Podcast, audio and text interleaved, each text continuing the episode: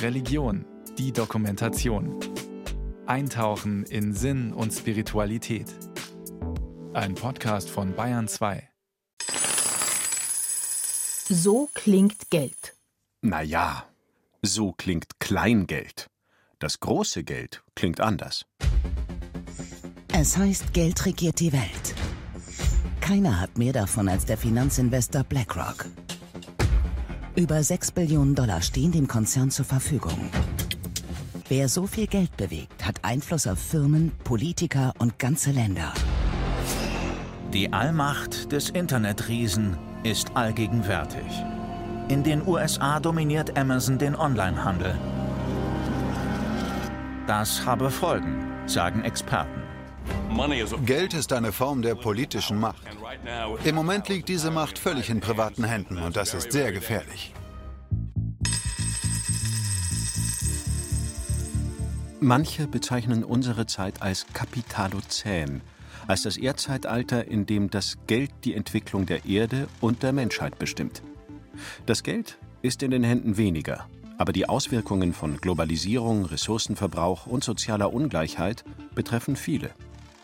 Seit 1995 hat das reichste Prozent der Weltbevölkerung fast 20 Mal mehr Vermögen angehäuft als die ärmsten 50 Prozent der Menschheit zusammen, konstatiert die Nothilfe- und Entwicklungsorganisation Oxfam.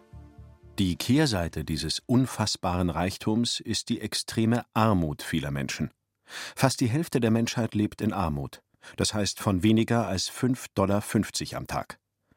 Drei Milliarden Menschen haben keinen Zugang zu grundlegender Gesundheitsversorgung und drei Viertel aller Arbeitenden haben keinen Zugang zu sozialer Sicherung. Und die Kluft zwischen Arm und Reich wird breiter. Seit Beginn der Corona-Pandemie hat das reichste Prozent der Weltbevölkerung rund zwei Drittel des weltweiten Vermögenszuwachses kassiert. Gleichzeitig leben 1,7 Milliarden Arbeitende in Ländern, in denen die Lebenshaltungskosten schneller steigen als die Löhne. Was bedeutet all das für das Christsein, für die Kirchen? Wo ist ihr Platz in dieser Gesellschaft? Theologie im Kapitalozän heißt das aktuelle Buch von Jörg Rieger. Er fragt, wer eigentlich im Kapitel 10 an der Macht sitzt. Also nicht nur welche Leute, sondern welche Mächte, welche Strukturen. Als Theologe interessiert mich die Frage, weil Kapitel 10, da geht es nicht nur um Geld, Macht, Politik und Ökonomie, sondern auch um Kultur. Wer bestimmt die Kultur, wer bestimmt die Religion? Das sind so die zentralen Fragen.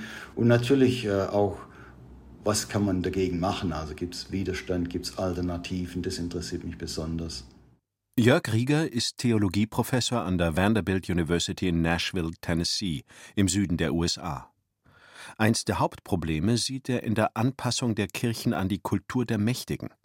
Immer wieder hat die Kirche sich dem herrschenden Gesellschaftssystem angepasst, hat zum Beispiel ähnlich hierarchische, patriarchale Strukturen wie in der Monarchie entwickelt. Aktuell beobachtet Jörg Rieger in den USA eine sehr starke Anpassung der konservativen Kirchen an die konservative Politik. Und was eigentlich erschreckend ist, dass dann die ehemaligen christlichen Werte, die vielleicht auch Konservative dann vertreten haben, wie Nächstenliebe, Sozialhilfe und so weiter, mehr und mehr verschwinden. Aus dieser Anpassung heraus, dass sich also das konservative Christentum an die konservative politische Kultur anpasst und dadurch jetzt in den USA besonders immer konservativer wird. Und dabei sei der Kern der christlichen Botschaft doch ein ganz anderer. In der Bibel findet Jörg Rieger viele Widerstandsgeschichten gegen die Mächtigen, wie zum Beispiel die vom Exodus, dem Auszug aus Ägypten. Gott spricht zu Mose am brennenden Dornbusch: Ich habe genau gesehen, wie mein Volk in Ägypten unterdrückt wird. Ich habe gehört, wie es um Hilfe schreit gegen seine Antreiber. Ich weiß, wie sehr es leiden muss und bin herabgekommen, um es von seinen Unterdrückern zu befreien. Das sind praktisch diese versklavten Hebräer, die dann aufwachen an einem gewissen Punkt und sagen, so kann es nicht weitergehen. Gott wacht auch auf. Und dann zusammen Gott äh, und die Sklaven und Moses sagen, es, es muss hier was geschehen. Und, und das ist eigentlich dann eine Geschichte vom Widerstand gegen eines der großen geschichtlichen Imperien, das ägyptische Reich. Und, äh, und da ist eine Befreiungsgeschichte. Also die, das haben alle drei abrahamischen Religionen gemeinsam. Viele der biblischen Propheten äußern sich kritisch gegenüber Geld und Macht und der Unterdrückung und Ausbeutung der Armen. Micha zum Beispiel. Weh denen, die nachts wach liegen und Böses ausbrüten, um es früh am Morgen auszuführen, weil sie die Macht haben. Wollen sie ein Stück Land, so rauben sie es. Gefällt ihnen ein Haus, so nehmen sie es. Rücksichtslos unterdrücken sie die Leute und nehmen ihnen ihr Eigentum weg. Jesus wird im Stall geboren und umgibt sich zeitlebens mit Menschen, die nicht zu den Mächtigen seiner Zeit zählen. Im Gegenteil, betont Jörg Rieger. Er stellt sich an die Seite von Prostituierten, Kranken, Ausgestoßenen. Ich habe da Kollegen in den USA, die sehr stark davon überzeugt sind, dass Jesus eigentlich was man im Englischen sagt, ein Community Organizer war, in erster Linie, der die Leute zusammengebracht hat und äh, dann diese ursprüngliche Jesusbewegung eigentlich auch eine Widerstandsbewegung war gegen diese Ausbeutung und Unterdrückung. Jesus ein Community Organizer, an der Seite derer, die im Kapitalismus unter die Räder kommen.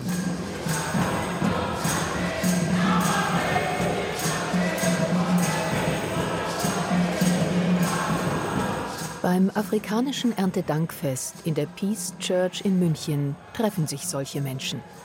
Die Kirche ist voll. Kinder laufen herum, Jugendliche tuscheln, viele tragen bunte, festliche Gewänder. Die meisten von ihnen sind nicht in Deutschland geboren.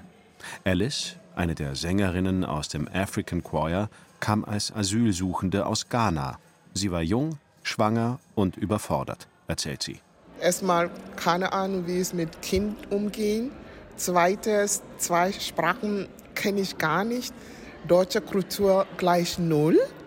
Und war für mich dieses wohlfühlende Gefühl, in die Kirche zu gehen. Und dann war einfach leicht, weil ich habe Gefühl gehabt, ich kann hingehen, jemand hört mich zu und erklärt mir auch. Und für mich war schon eine große Hilfe, überhaupt in die Stadt reinzukommen, weil hier findet man Vernetzung, man hat eine Internationalität, man hat Menschen hier mit unterschiedlichen Berufen. Und was schön ist, jeder kommt zusammen. Egal welcher Hintergrund, egal welche Geschichte, Flüchtlinge oder Doktor, wir kommen zusammen. Und da fühle ich mich auch äh, sehr zu Hause. Israel kommt ursprünglich aus Brasilien und arbeitet im IT-Bereich. Das, was die beiden beschreiben, eine Kirche, in der die unterschiedlichsten Menschen willkommen sind, eine Kirche, in der Menschen die Unterstützung finden, die sie brauchen, um sich zu entwickeln, ist ein Gegenentwurf des Theologen Jörg Rieger zum Kapitalozän. Er nennt es Kirche sein mit Menschen. Das ist mehr als anderen helfen oder für andere da sein. Und das schließt dann natürlich ein, nicht nur, dass jetzt die Kirche sich öffnet, sondern dass sich die Kirche verändert. Also im Zusammenhang mit diesen Beziehungen verändert sich die Kirche, äh, weil wer dann reinkommt oder wer dann dazukommt, äh, nicht nur jetzt ein Teilnehmer ist an was, was schon besteht, sondern eigentlich dann Mitspracherecht hat, Mitbestimmung hat äh, und, und natürlich vielleicht neue Akzente einbringen kann.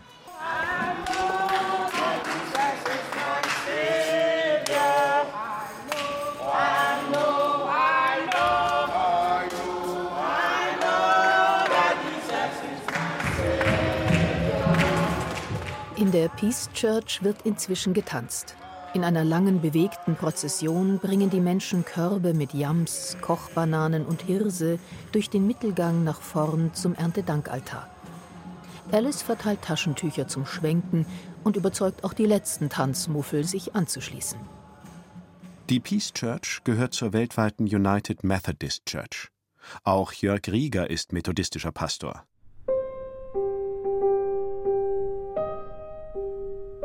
Der Methodismus entsteht im 18. Jahrhundert im England der Industrialisierung und des Frühkapitalismus als Erneuerungsbewegung innerhalb der anglikanischen Kirche. Einige Theologiestudenten in Oxford treffen sich regelmäßig zum gemeinsamen Bibelstudium, zum Lesen und Diskutieren theologischer Texte, sehr strukturiert, sehr diszipliniert. Das trägt ihnen den Spottnamen Methodisten ein. Sie sind auf der Suche stellen tiefe Fragen. Also wie kann der Mensch durch die immer intensivere Beziehung zu Gott kontinuierlich wieder zu dem werden, was Gott in seiner Schaffung als Ebenbild Gottes gewollt hat. Ulrike Schuler war fast 20 Jahre lang Professorin für Kirchengeschichte, Methodismus und Ökumenik an der Theologischen Hochschule Reutlingen. In den Büchern, so erzählt sie, werden damals die jungen Theologen um John Wesley nur bedingt fündig. Wesley erkennt, dass Glaube nicht was Privates ist, sondern mit anderen Menschen zu tun hat und soziale Verantwortung bedingt. Heiligung ist eben ein Prozess des Heilwerdens, also des Gesunden, und zwar Gesunden in der Beziehung zu Gott und zu mir selbst und zu anderen Menschen. John Wesley beobachtet genau. Er sieht, dass Strafgefangene in den Gefängnissen menschenunwürdig dahin vegetieren und von den Wärtern auf Kredit mit dem Nötigsten versorgt werden, sodass sie am Ende ihrer Haft Schuldner und nicht frei sind. Er besucht die Gefangenen, betet mit ihnen und kümmert sich um ihre ganz konkreten Bedürfnisse, zum Beispiel darum, dass sie Matratzen bekommen. Aber ihm geht es nicht nur um Seelsorge und Nächstenliebe, er sucht auch die Öffentlichkeit und kämpft für Veränderung des Systems. Viele Familien ziehen in der Zeit der Frühindustrialisierung in die Städte. Dort fehlt das soziale Netz des Dorfs, der Großfamilie, der Kirchengemeinde. Die frühen Methodisten schließen diese Menschen zu Gruppen zusammen. Es geht, so Kirchenhistorikerin Ulrike Schuler, dem frommen John Wesley zuallererst darum, von Gott etwas zu erfahren und in ihrem Glauben zu unterstützen. Aber das hat sich dann eben auch bald gezeigt, dass da eben zum Beispiel in diesen kleinen Gruppen, wie so eine Art Selbsthilfegruppe, man eben auch viel mehr über die Familien erfuhr und wo eben Not am Mann ist. Dann hat er eine Armenkasse einge richtet. Also haben dann in diesen Gruppen auch immer ein bisschen gesammelt, aber das sind ja arme Leute. Also das heißt, das sind kleine Beträge. Aber eben diese Beträge, um dann eben auch anderen in einer kleinen Leihkasse Geld zu leihen, um einen Start zu kriegen. Mikrokredite würde das heute heißen, ein immer noch wirksames Modell. Jede dieser Gruppen wird von einer Person geleitet, von Männern wie Frauen gleichermaßen – damals unerhört. Mary Bosanquet heißt die erste von John Wesley 1771 offiziell anerkannte methodistische Predigerin. Theologische Laien, ganz normale Gläubige, übernehmen Verantwortung und predigen. Das ist ein Merkmal, das den Methodismus bis heute prägt. Die Kirche wird zum Raum, Fähigkeiten zu entdecken und zu entfalten.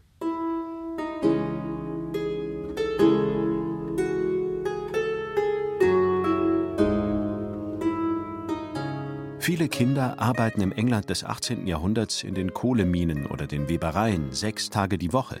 Viele schlafen auch an ihrem Arbeitsplatz. Da bleibt keine Zeit für Bildung. Hannah Ball, eine junge Methodistin, beginnt 1770 die, wie sie es nennt, kleine wilde Gesellschaft sonntags und montags in ihr Haus einzuladen. Sie liest mit ihnen die Bibel. So lernen die Kinder lesen und schreiben. Die methodistische Institution der Sonntagsschule ist geboren und zieht weite Kreise. Auch Erwachsene lernen in ihren Gruppen mit der Bibel lesen und schreiben. In der orthodoxen und der katholischen Kirche dürfen Nicht-Theologen zu dieser Zeit noch keine eigenen Bibeln besitzen. Zu groß ist die Angst vor Fehlinterpretation. Und hier geht es ja darum, persönlich eine Beziehung zu Gott aufzubauen und persönlicher Glaube bedeutet auch eine Kompetenz, die Bibel selber lesen zu können und das eben in Gemeinschaft. Das setzt auch voraus, dass man sich gegenseitig etwas zutraut, sich nicht bevormundet oder über andere setzt, sondern auch lernt, gemeinsam auf Augenhöhe miteinander auf dem Weg zu sein.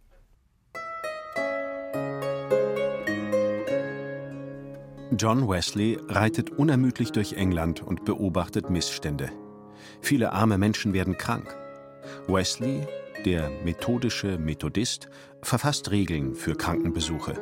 Freundlichkeit und Liebe seien wichtig, so schreibt er, aber auch auf Sauberkeit und Hygiene sei zu achten. Er veröffentlicht ein Buch über Medizin. Primitive Physic or an easy and natural method of curing most diseases damit Menschen sich selbst besser behandeln können. Also das ist praktisch ein Buch, in dem er Rezepte gesammelt hat, Heilmittel und so. Er hat also, das sind, ich glaube, fast 1000 Hausmittelchen zu ungefähr 300 Krankheiten. Es geht da Wesley wirklich auch um ein ganzheitliches Verständnis. Es geht darum zu sagen, wenn jemand krank wird, nicht nur das Symptom zu behandeln, sondern Lebensführung gehört dazu. Achten auf Sauberkeit, auf Ordnung, ein Rhythmus von Tag und Nacht, von Schlafen und Wachsein, was wir heute so unter Achtsamkeit laufen haben. Immer wieder geht es John Wesley darum, Menschen zu befähigen, sich selbst zu helfen, etwas zu verändern. John Wesleys Bruder Charles schreibt Lieder. Er wird auch der lyrische Theologe genannt, denn seine Lieder sind eingängig, leicht zum Mitsingen und bringen doch die theologischen Ideen der Methodisten in einfachen Worten auf den Punkt. Heilig bist du Gott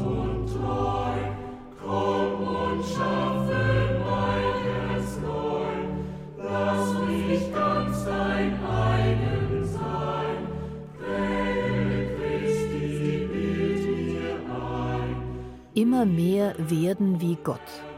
Christsein ist ein Weg, eine Entwicklung hin zur Gottes Ebenbildlichkeit. Und was Gott ist, das beantwortet der Refrain. Liebe unermesslich groß. Sie gilt allen grenzenlos. Und dann schildert der Liederdichter Charles Wesley, wie sich diese Liebe im Leben äußert. Du bist dem, der leidet, nah. Für die Armen bist du da. Ihre Klage in der Not hörst du und den Schrei nach Brot.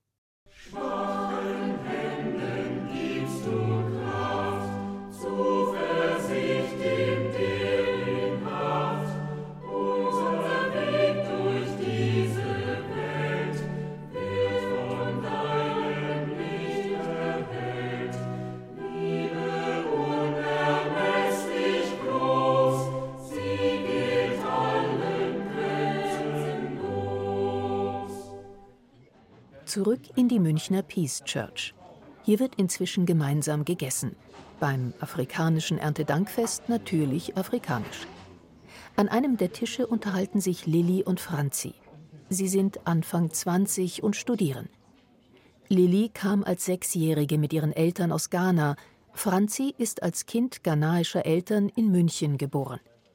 Die Kirchengemeinde, erzählen sie, ist für sie zu Hause jeden Sonntag war ich hier und es ist wirklich so speziell, diese Community, die wir hier haben. Also wir kommen hier rein und es ist sofort gute Laune. Man sagt sich Hallo, man sagt, wie geht's? Und dann betet man zusammen, man singt zusammen, man tanzt zusammen und es ist so schön. Und danach, wenn der Gottesdienst vorbei ist, dann geht man noch zusammen essen und redet da noch ein bisschen. Also man verbringt eigentlich den ganzen Sonntag zusammen.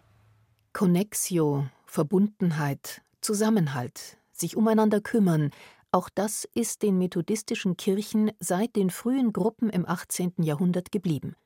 Und zwar nicht nur in den lokalen Gruppen, sondern weltweit.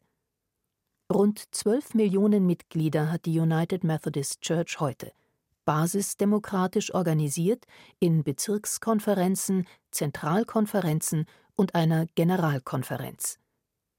Diese weltweite Verbundenheit führt dazu, dass Globalisierung erlebbar wird. Lilly, das kleine Mädchen aus Ghana, hat sich durch das deutsche Schulsystem von ganz unten hochgearbeitet bis zur Uni. Sie hatte es nicht immer leicht. Wenn andere ihr gesagt haben, sie sei zu laut oder ihre krausen Haare komisch fanden, fühlte sie sich irgendwie falsch. Dann war die Kirche am Sonntag eine Oase für sie, ein Ort, wo sie sich richtig fühlen konnte. Ein Unterstützungsnetzwerk. Nebenan sitzt Nikolas. Er engagiert sich vor allem in der Arbeit mit Kindern und Jugendlichen. Denen versuche ich in den Projekten, in denen ich ihnen begegne, ähm, die Offenheit zu geben oder die Freiheit zu geben, selber zu entscheiden, wie sie ihre Beteiligung, ihr Dasein in der Gemeinde gestalten. Ich erwarte keinen bestimmten Glauben und keine bestimmte Einbringung von denen, sondern versuche sie eher darin zu ermutigen, für sich selber herauszufinden, was zu ihnen passt.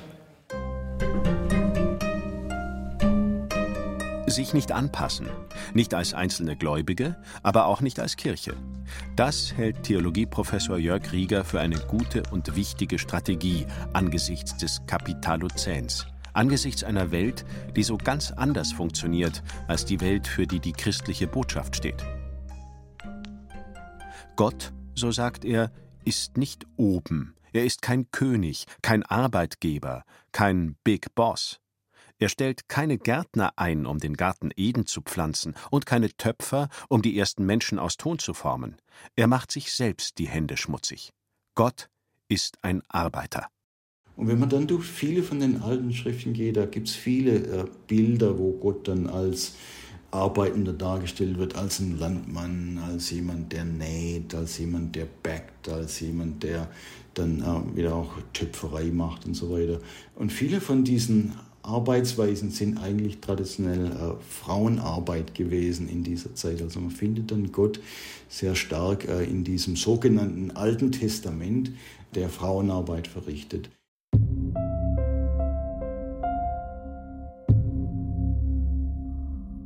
1834 werden den Landarbeitern im Süden Englands zum dritten Mal die Löhne gekürzt. Jetzt reicht es endgültig nicht mehr zum Leben. Verhandlungen bleiben ergebnislos, auch die Fürsprache des Pfarrers nützt nichts. Da schließen sich in dem kleinen Dorf Tolpuddle sechs Männer zu einer Landarbeitergewerkschaft zusammen. Kirchenhistorikerin Ulrike Schuler hat die Geschichte erforscht. Das waren Methodisten und auch Laienprediger, die also gelernt hatten, öffentlich auch stellvertretend aufzutreten und zu sprechen. Also die hatten keine Schule besucht, sondern haben tatsächlich in der Sonntagsschule äh, schreiben und lesen gelernt und haben abends, also nach zehn, zwölfstündiger Arbeit, noch bei Kerzenschein gelesen. Die sechs werden mit einer fadenscheinigen Begründung zu sieben Jahren Zwangsarbeit in Australien verurteilt und sofort verschifft. Das führt zu einem der ersten Arbeiteraufstände Englands. Am 21. April 1834 marschierten mehr als 50.000 Menschen in London, um gegen diese Behandlung zu protestieren. Die sechs werden freigesprochen und gehen als Tolpuddle-Märtyrer in die Geschichte ein. So eine Verbindung von religiöser Erweckungsbewegung und politischer Widerstandsbewegung, das sei ein Weg, als Glaubende den Auswüchsen des Kapitalozäns zu begegnen, meint Jörg Rieger. Viel zu sehr drehen sich die Kirchen seiner Meinung nach um sich selbst, machen sich Sorgen, dass immer weniger Menschen den Weg in die Kirchen finden, statt selbst den Schritt nach draußen zu wagen. Wenn ihr wirklich eure Bibel lesen wollt und verstehen wollt, dann müsst ihr sie irgendwo in einem Kontext lesen. Also nicht nur jetzt, was weiß ich, in irgendwelchen Sakralräumen oder vielleicht äh, abends vorm Schlafen gehen, sondern irgendwo im wirklichen Leben, in den Kämpfen des wirklichen Lebens, zum Beispiel in dieser Occupy Wall Street Bewegung damals war es eigentlich so, dass hm, religiöse Gruppierungen stark mit dabei waren. Also nicht nur im Protestieren gegen jetzt diese kapitalistische Ökonomie, sondern wirklich auch im Aufbau von äh, populärer Macht, von Gruppen, die dann miteinander gearbeitet haben und bis hin dann zum praktischen äh, Dingen wie Gemeinschaftsgärten, äh, Kooperativen und so wurden da aufgebaut. Das sind so die Modelle, die mir im Hinterkopf schweben, also nicht nur als Ideen, sondern wo wirklich dann Religion von unten her sehr praktisch angegangen wird.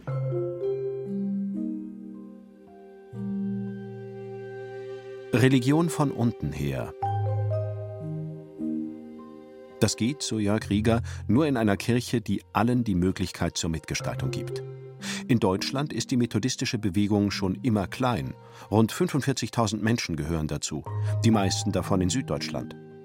Seit eineinhalb Jahren arbeiten alle Gemeinden und viele überregionale Arbeitsgruppen an der Veränderung von Strukturen, der Entwicklung von neuen Gottesdienstformen und die Fragen des Kapitalozäns und einer menschenwürdigen Reaktion darauf werden sie auch beschäftigen.